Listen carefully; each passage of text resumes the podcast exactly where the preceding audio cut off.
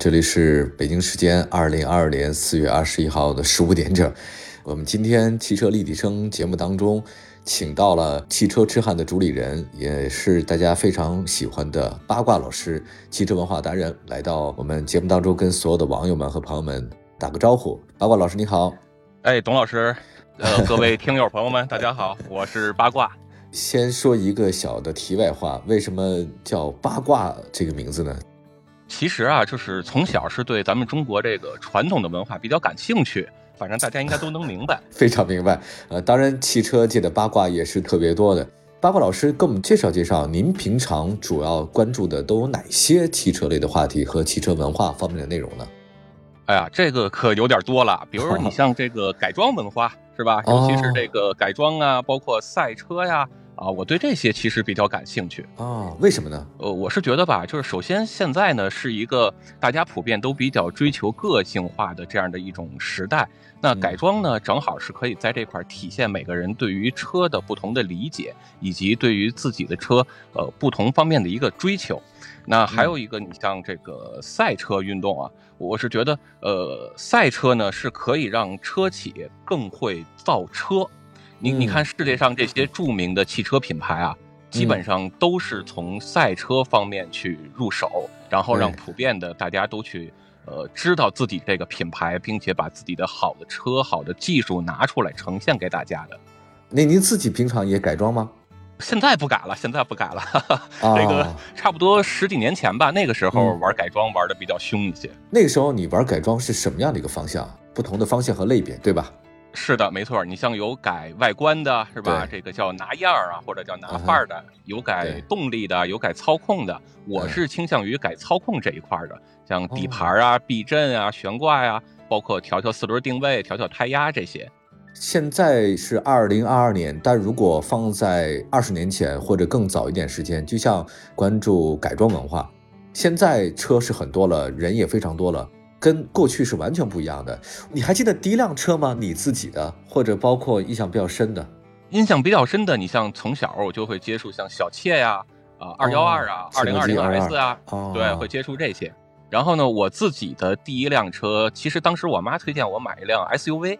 那我会觉得说，我可能更想要一辆这个比较能追求个性的一款车，所以我当时自己选了一款是四代的高尔夫1.8手动高四，没错没错，这个车我开了十年吧，不到十年，换的一辆 BRZ，也是手动挡，啊，这个是改装狂人喜欢的一个东西。对对，其实我我是从小比较喜欢斯巴鲁这个品牌。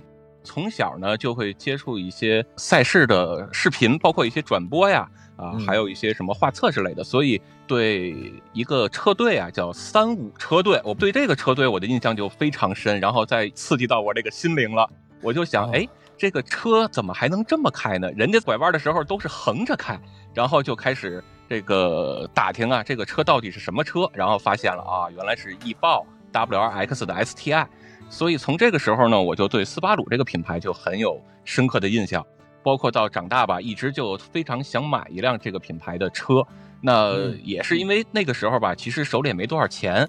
那 STI 在当年呢，基本上都是要卖到五六十万这个价格，包括它的死对头像 EVO，对吧？也得是这个价格。那放到今那都是神车呀，那当时可望而不可及的呀。没错，都是理财产品了，是吧？所以，所以到这个后来呢，手头稍微富裕一点的时候呢，我就想，那咱还是买一辆斯巴鲁吧，毕竟从小就这么心心念念的，是吧？一直心水它这么多年。然后呢，发现能买的时候呢，STI 已经买不到了。那就只能买半辆 STI 嘛，就买了个 BRZ。而且那个时候五五车队在咱们整个中国的汽车文化历史当中，挺浓墨重彩的一笔啊。没错，拉拉力赛，我因为那个我我忘那年好像是在北京，他做了一场那个拉力赛，我印象特别的深刻啊。就是我看到那个他们香槟哇就喷的时候，我说。还能这样？香槟不是用来喝的吗？怎么就这么浪费？有点想。对啊，哎，我我我太太喜欢了。简单跟我们说说，呃，目前赛事市场怎么样？现在汽车比赛市场，我觉得好像大家都不是很了解这块儿，包括我自己啊。呃，在这一块儿，其实 我我还是略微的有一些看衰。其实，在我内心中啊，更崇尚、更向往的，还是在九十年代一直到两千年左右的那一段时间。这一段在我来看是黄金十年，包括你像 WRC，是吧？还有像 DTM，包括 F 一啊，就这些世界知名的赛事，还有我们没提到的勒芒，是吧？这些世界知名的赛事，在当年其实更多的是包括。驾驶员包括赛车本身这个机械，他们之间的对抗，而放到今天来看呢，好像机械方面的对抗会少了一些，因为给他们的条条框框会越来越多了，对吧？很难再看到各个品牌他们百花齐放，拿出自己的一些解决方案了，都不可能把车漆刮掉再比了，对吧？是的，是的，是啊，你什么都可以，对吧？那个时候车壳不行，没关系，敲一敲，继续可以比。对，那您觉得为什么现在看衰跟之前是条条框变多了吗？还是大家可能对这个事儿不理解，还或是新能源现在百花齐放的原因呢？呃，新能源可能是另一方面，包括现在不也有 F E 的比赛嘛？是吧？它也有它自己的一个看点。然后我觉得可能更多的一个是从商业角度去考虑，比如像大家都知道的 F 一的呃轮胎事件。还有大家对于人文、对于驾驶员的安全方面的考虑，你像 F 一能看到它有更多的安全保护啊，还有像这个疯狂的 B 组，我们现在觉得它可能过于的疯狂、过于的危险，所以把它限制住了。这些方面可能也是我能看到的一个角度吧。可能是不是因为我觉得这个世界不太需要这么多刺激的东西，亦或者说？我们普通人之间，你得到这种刺激的感受和肾上腺素来的地方更多了，是别的地方的，它不需要从这个地方机械或者赛车的文化中来了。您觉得有这种可能吗？呃，这是一方面，肯定是没错的。您这个看法其实我是非常认同的，我也是这么看。另外呢，我还看到了一点是说，我感觉现在越来越多的人吧，可能在很很少能花时间和精力投入到对于汽车的理解以及包括驾驶技术的提升方面了。像前两天我跟我一个很好的朋友，他也是国内的一个知名的车手。他当时也提到了，现在我们年轻人对于车辆的乐趣方面的获取，可能更多的会是最简单的方式来得到，比如像我们不建议大家这样去做的，在红绿灯前一脚油门踩到底，然后我体验一个很短的、很刺激的就地板加速过程。对，没错。啊，当然我们都都非常不建议大家这样去做嘛，因为毕竟是社会开放道路，这样也非常不安全。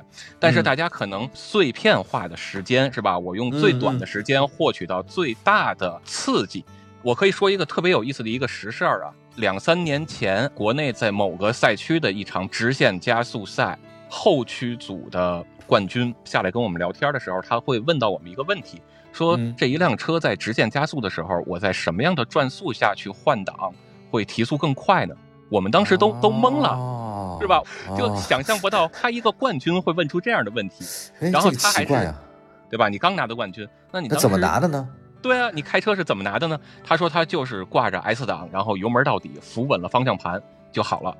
我这是玩命啊！这个这朋友是啊，所以所以现在我们能看到的很多这个年轻人对于汽车的理解，可能更多的不是在比拼驾驶技术本身，而是钱包的深厚。我只要拿钱，然后就给到一个很知名的一个改装店或者一个改装团队，让他帮我去改，我就可以去参加赛事。然后我只要扶稳方向盘，油门到底，我就能拿冠军。这个其实您刚才说的是有两件事儿，八卦老师可能第一个，比如说你就是现在的人可能更喜欢这种及时满足的东西，它不太像我们之前去花很长时间去打造一件事情。但是这个其实没办法，因为现在短视频也罢，还有很多公号也罢，很多其他地方，它就需要你得到这个东西。如果我投入两三秒钟之内你没有抓住我眼球的东西，我可能就会 pass 你了，就把你一个指头挥过去了。这个是很可怕的。第二个事儿，其实刚才咱们提到了，就是一个赛车文化的事情。就是现在拿什么去玩车，或者说我们对于汽车的理解是什么？我觉得这个其实是一个很难说清楚的一个话题。比如说商业的东西，还有个人的努力的东西，还有天赋的东西，加在一起，到底哪个是最重要的？我觉得其实可能是不是都很重要。但是如果你特别偏重一点，只是拿钱去砸。都会让这项运动变得非常的异化，呃，现在感觉是年轻人可能会更多的去投入到这种拿钱去砸一辆车，然后很少会看到有人去刻苦的磨练驾驶技术本身了。当然也有啊，并不是说没有，只不过和十几年前、二十几年前我们当时玩车的那个环境，可能还是会有一些差异吧。当然呢，我也有一些朋友，他们在搞一些。帮助大家去回到正经赛道去磨练驾驶技术的一些活动啊，比如说帮助一些新手小白啊，想要体验驾驶技术，想要去体验赛道上的这种感受啊，也也会有人在去做这样的工作啊，有义务的，有象征性收费的，他们都会有给你讲一讲在赛道上应该怎么开呀，然后我们在开赛道之前应该做哪些准备工作呀，啊，就是还是把大家还原到。对于车辆的机械上的理解，以及驾驶技术本身的磨练上，那您觉不觉得以后可能都是自动驾驶了，大家这种东西就更不在乎了呢？可能会是这样，它有点会像类似于叫赛马。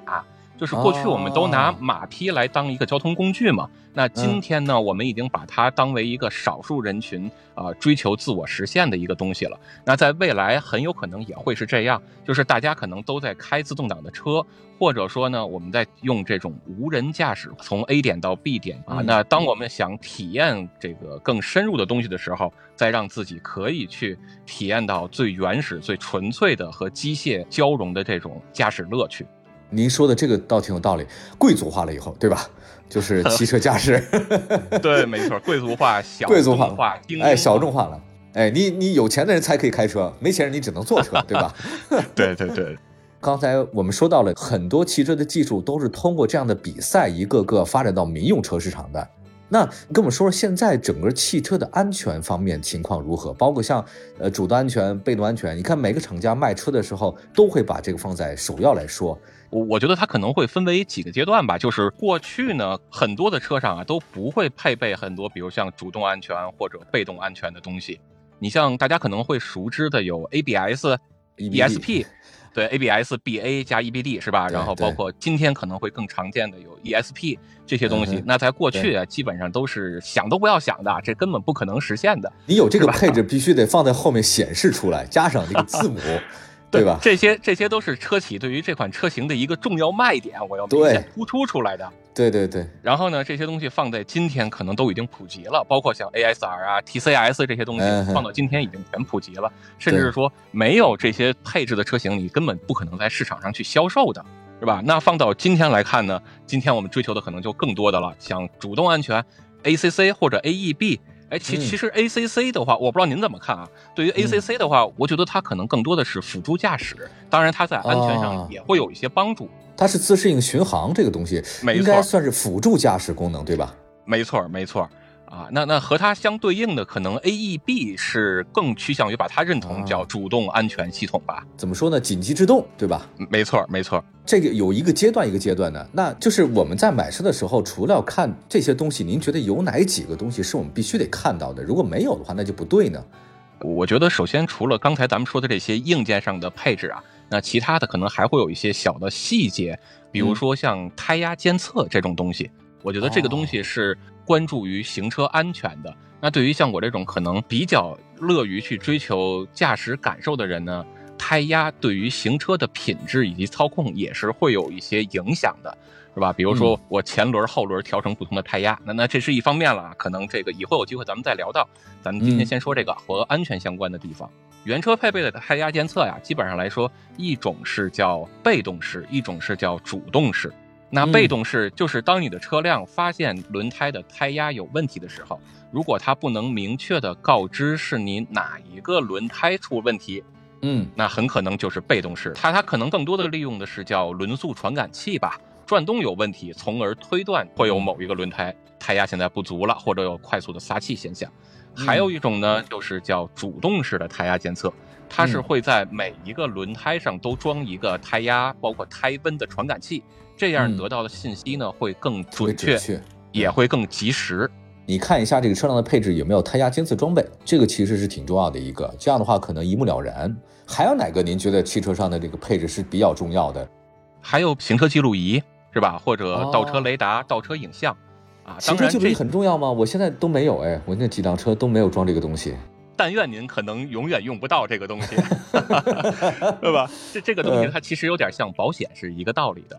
这说明您的驾驶技术比较高超，您能够叫逢凶化吉、遇难成不，这个只能说我现在不爱开车，你知道吗？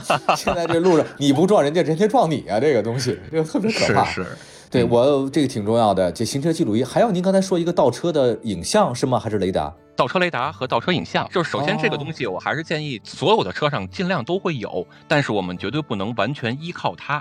当年在学车的时候，教练就告诉我，你怎么能利用你车里的三个镜子。判断你对后车或者说是倒库的那个距离不同没错，我用的特别好，这个我真的不谦虚哈，我这个是我擅长的领域。我后来我就习惯了，反而你如果车里面我东看看西看看，我反而我不知道该怎么去停车。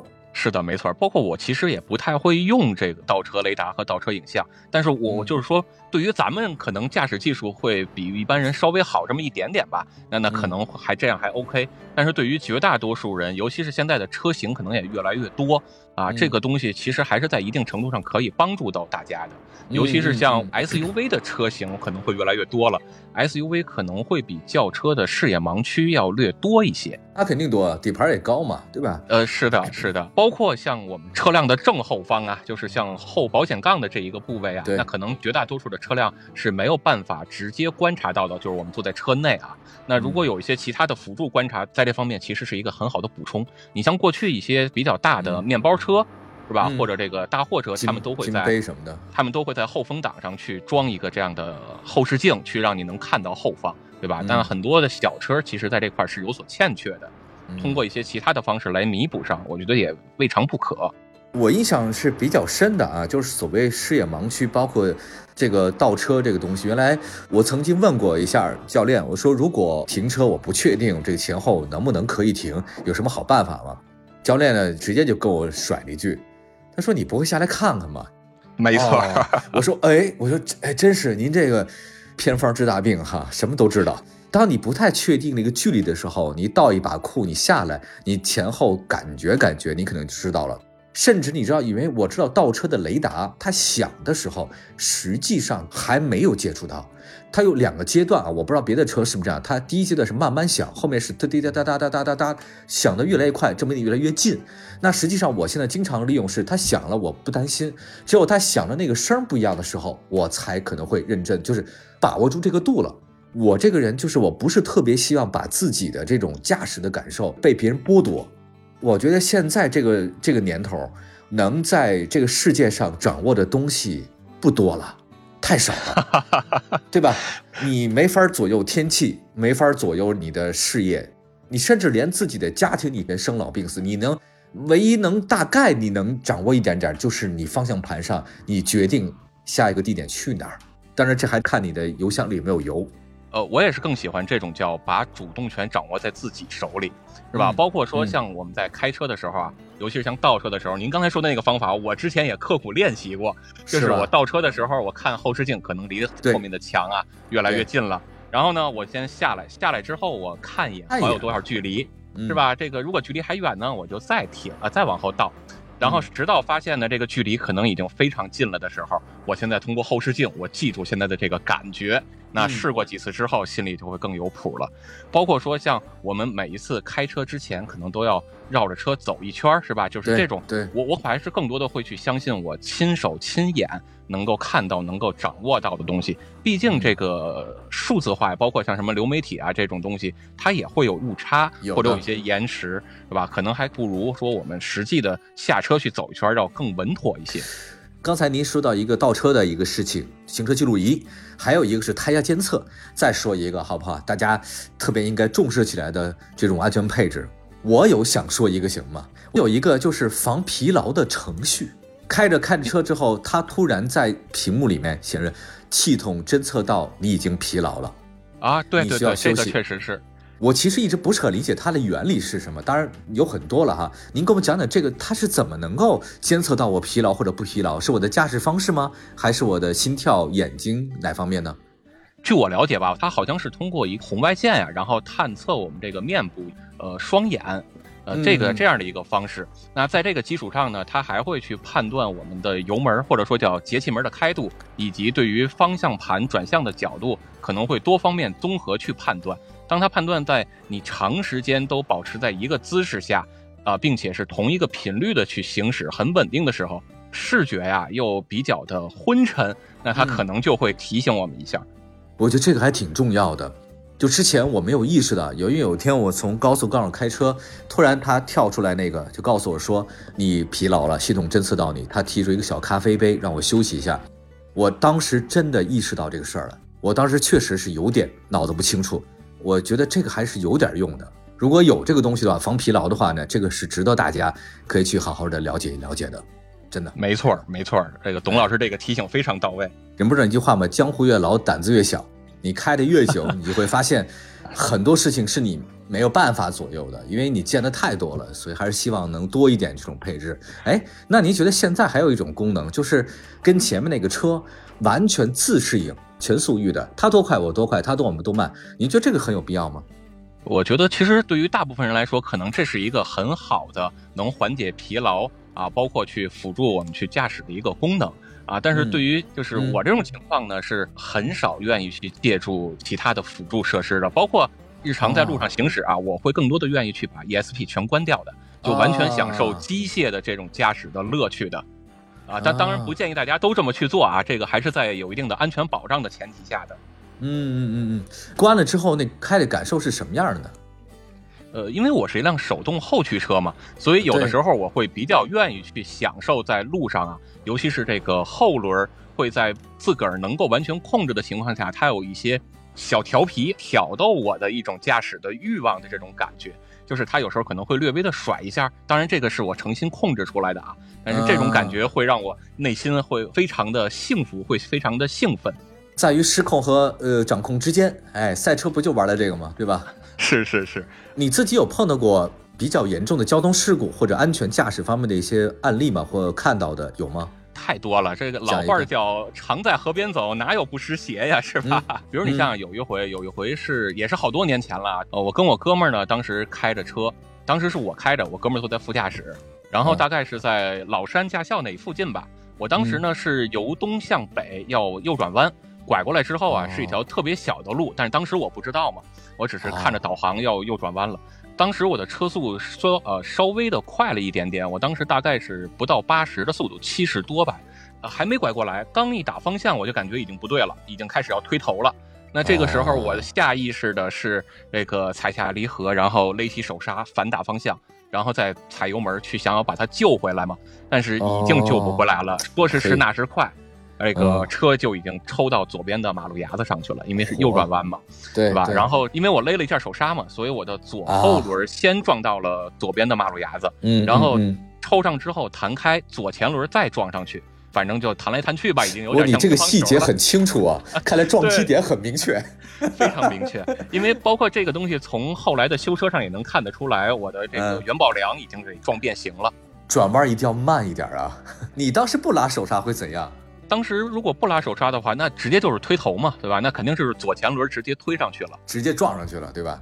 对，没错没错。所以我们说推头其实就叫转向不足。对对对，那这是一个比较严重的，还有吗？再说一个比较轻松的吧，就是有一回，因为我们原来是玩车友会嘛，车友会呢每年都会在四月份组织一次植树活动，对吧？然后一块儿还可以吃个饭啊，团建一下啊之类的。那有一回呢，我们植树回来啊，在下山的路上。当时啊，已经把车的底盘降低了，然后也换了大的轮胎、大的轮毂，对吧？动力我大概见过您开的这种车型。是吧？年少轻狂过吗？基本上这个车的底盘和地面之间的距离，就一个烟盒竖着都放不进去那种。没错，一搁一鼠标就卡那儿。对，然后呢，在在我们下山的路上啊，我就已经肆无忌惮了嘛。我心想，我这个车已经改的这样了，万万没想到，但是不能对大自然毫无敬畏。哎，我下山的路上啊，我这一个拐弯。就是一个发卡弯啊，我还特别讲究，我还外内外的走线。等我出了弯之后啊，猛然发现路中间有一大块碎石，就是山体滑坡嘛。然后其实说大也不大，大概就是比一个网球略微大一点。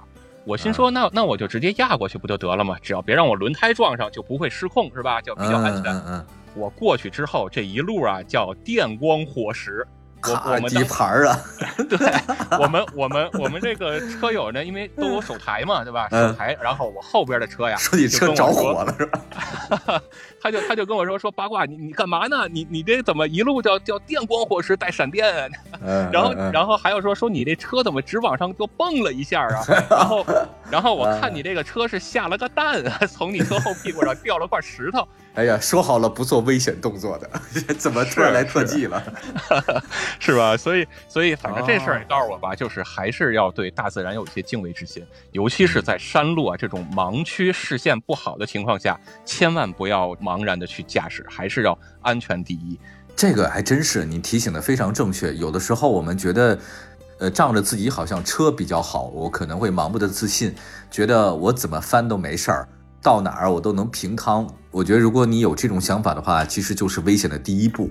没错没错没错，那么句话说嘛，叫淹死的都是会水的，淹死都是会水的。对 对对，还有一个对陌生地区的路况，这个挺重要的，就是很多时候你没去过的地方，一定要车速稍微的慢一点。有一年我在高速公路上撞了两只羊，特别大，其实是陌生路况。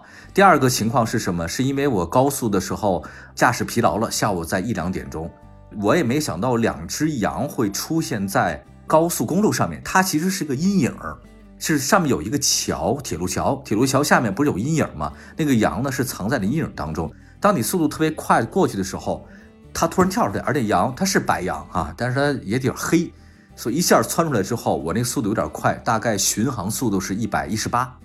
没想到，当一脚踩下去之后，我反正看得出，这两个羊从我眼前就彻底飞过去了，然后我就停车了。这个事儿就后来就出现了。所以我那件事情告诉我一个道理，就是无论发生什么样的事情，在路上开车，车速真的要慢一点。如果我可能速度是八十或者六十七十，我看到是在踩刹车是来得及的。当我一百多的时候，我根本就来不及。这个是很惨的一个教训。是没错没错，尤其是像现在这种。叫自动辅助驾驶比较普及啊，像我们会用到 ACC 啊或者 iSet 啊等等类似的东西吧。那在我们日常在高速上行驶的时候，如果我们正在使用这些功能，那这个功能如果万一没有识别到前方有障碍物，没错，我们需要临时去用手动去接管，这个时候其实也是需要一定的反应时间的。没错没错。那还有一个，我们该怎么样对待驾驶这件事情？对于我们现在大家路上的开车，有什么样的一个个人的看法？就目前的这种出行的环境。呃，首先我是会认为驾驶是一件非常神圣的事情，就是当我们取得了驾照这一天，这意味着什么呢？并不仅仅意味着我们从今以后是可以用开车的方式体验更自由、更广阔的世界了，而同时也意味着我们手握着一个一吨重甚至两吨多、我们的提速非常快的一个庞然大物，一个重型的机械。我们在社会上的道路驾驶的时候。可能会威胁到其他人的生命安全的，所以我会觉得开车是一件非常神圣、非常严谨的事情。最本质上，它还是个交通工具，它可能会给你带来方便，但是同样也会带来危害，是这个意思。没错，没错，没错。所以每一次开车之前，我们都要做一些认真的准备工作，包括车辆硬件的一些观察，包括我们自己驾驶员的一个心态的平复啊，就千万不要在路上开斗气车，或者说不要被情绪所控制。这个挺重要的，不要被情绪所控制，要控制情绪。那您觉得现在的我们的行车环境如何呢？呃，现在的行车环境，我觉得比之前要好很多很多了。首先，包括说，呃，像在十字路口，在红绿灯，我们要礼让行人，是吧？这个大家已经做到的非常规范了。还有像转弯啊、变道的时候要打灯，对吧？这些已经做到的非常好了。呃，还有包括像摁喇叭的现象，也不是那么的频繁了。这个都是在往很好的地方去发展。我觉得，我其实挺愿意看到一些什么事情，就是每年一到重大的节日的时候，像春节，在很多大中城市的街头，它都特别的好走，路上的每个人都特别开心。就是你，你假设两个车到路口了，没关系，您先走，要不您先走，互相还客气两分钟啊，然后最后走了。但是呢。车特别多的时候，特别烦躁的时候，您懂的那种感觉是特别不爽的。呃，每个人都特别的紧张，特别急躁，特别往前冲。哎，怎么不开呀？怎么不开？怎么回事啊？有一回啊，就是在这个东直门桥，我从南往西想要进到主路，那这块其实是一个从辅路要进来的地方嘛。我是非常合规的，打了灯，然后看后方没有车，我才进来的。等我进来之后呢，又走了大概二三十米，有一辆车呀，就想要加塞加到我前边。那第一呢，他不打灯；第二呢，他是要生掰硬别，想要进来。那我当时也年轻气盛嘛，抻练抻练吧。就在他尝试了三四次之后啊，他就还是没有进来。后来把他气得实在没办法了，他摇下窗户来，拿左手啊就拍我的发动机盖，使劲拍了几下，也算是宣泄了他的情绪吧。然后我当时都特别不理解，我说：“那你晚进来一会儿又能如何呢？”等再往前走了大概十米，我发现原来前面站着一个警察叔叔，是吧？他他再不进来他就悬了，他就就就悬了，对吧？对，哎，呃，现在的话基本上就是大家全都在我前边走，是吧？我我礼让你们所有人，就是千万别出事儿。以前我也碰到过类似的事儿，就是也是在路上有点斗汽车的那种感觉。但是我在超过他的时候，我发现他的副驾有个小孩儿，啊，那次印象特别深刻。就是我我们路上其实没有不像您那边特别堵啊，相对还好那天。但是我们这双方互相可能就是前面一个路口，双方可能都没有太注意，互相有点那个紧张了一下。结果后来我们在就是双阳路嘛，京开高速附近那个地方啊，进北京的方南向北方向，双方可能会有一点较劲那种感觉。路上说车说多不多，说少不少。但是在我超过他那一刹那，我看着副驾，因为这小孩平时如果你不是那个角度，你看不见，他很矮嘛，很小。等你过去的时候，发现了，当时我很后悔。哎呀，当时想，哎呦，如果真发生点什么事儿的话，不应该，这事儿很不应该。后来我就特别注意这事儿，就是不管你谁跟我争，我都让你，我让速，我不让道，就是我速度完全可以减下来，但是我这个特别慢，特别慢，你加没关系。我现在基本上这种处理方式，您觉得这样对吗？报告老师，没错没错，我我现在基本上也是这样，但是但是首先啊，我我们先先就是先提出一点，就是刚才您的那个对方啊，他让很年幼的这个孩子坐在副驾驶，这个其实咱也是不提倡，也挺危险的，挺危险，对吧？其实是应该坐在后排，然后要坐上适合他年龄的儿童座椅或者儿童座垫之类的，是吧？哎呀，其次再来说，就是我现在的方式其实跟您也是一样的，就是老司机都说嘛，原来我也不理解，现在也是这样去做了，就是叫让速不让道，我可以减速。但是我千万不要乱动方向盘，对，而且还有一个原来一个老的交警告诉我的，他说有理让无理，我就现在就是这样的，我永远让着，老老实实的开自己的车就行了，咱不耽误事儿。谢谢谢谢八卦老师，你看我们今天其实算是刚开始吧，也刚认识，非常开心。八卦老师，汽车痴汉的主理人，痴汉呢就是那个大家明白这两个词什么意思吧？就是痴迷啊，这一个纯爷们汉子，痴迷的男子汉。这个汽车痴汉，包括八卦老师，我也跟您套个近乎吧，以后常来，因为呢，我也是痴汉，我是沙县痴汉啊。可以可以，我我这一年得吃三百多顿沙县小吃，我估计。以后以后咱可以聊着这个让他们冠名的事儿了，因为沙县这品牌太大了，牛肉面也可以啊，我不拒绝啊。谢谢谢谢八卦老师。那个以后有机会多来我们立体声聊天，跟大家带来更多更有意思的内容，可以互相聊的话题。谢谢。好嘞，好嘞，非常高兴，非常开心，也感谢董老师今天的邀请，是吧？也希望以后有更多的机会可以来吧。多聊天，多聊天，拜拜。好嘞，拜拜。